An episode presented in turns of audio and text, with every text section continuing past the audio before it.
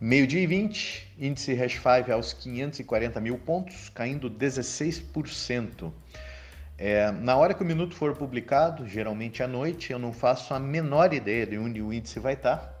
A gente já teve caindo 36% hoje, a gente já recuperou bem a, a principal, a, é uma grande parte da queda da manhã, não sei o que vai ser na parte da tarde.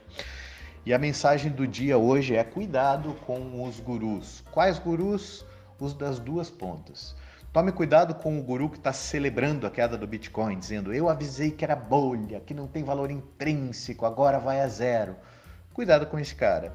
E cuidado com o outro extremo que está dizendo: Essa é uma oportunidade incrível, venda a tua casa, pegue um empréstimo, compre tudo em Bitcoin. A verdade é que absolutamente ninguém sabe o que está acontecendo. Post-mortem vão surgir N explicações.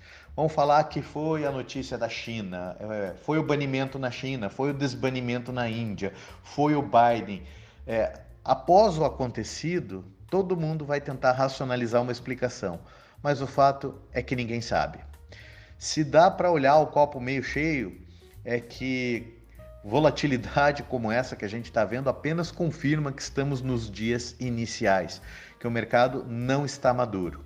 Eu honestamente me confesso surpreso. Eu achei que como tínhamos, havíamos cruzado a marca dos 2 trilhões de dólares, estaríamos mais imunes a quedas desse tamanho em tão curto espaço de tempo.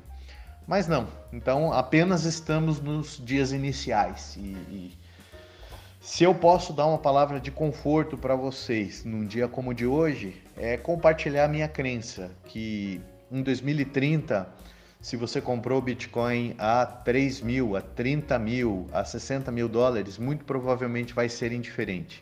Eu acredito no amadurecimento do mercado, na consolidação e que ele vai ser muito maior do que ele é hoje. É, quer entrar? Evite, vou ser repetitivo com os outros minutos.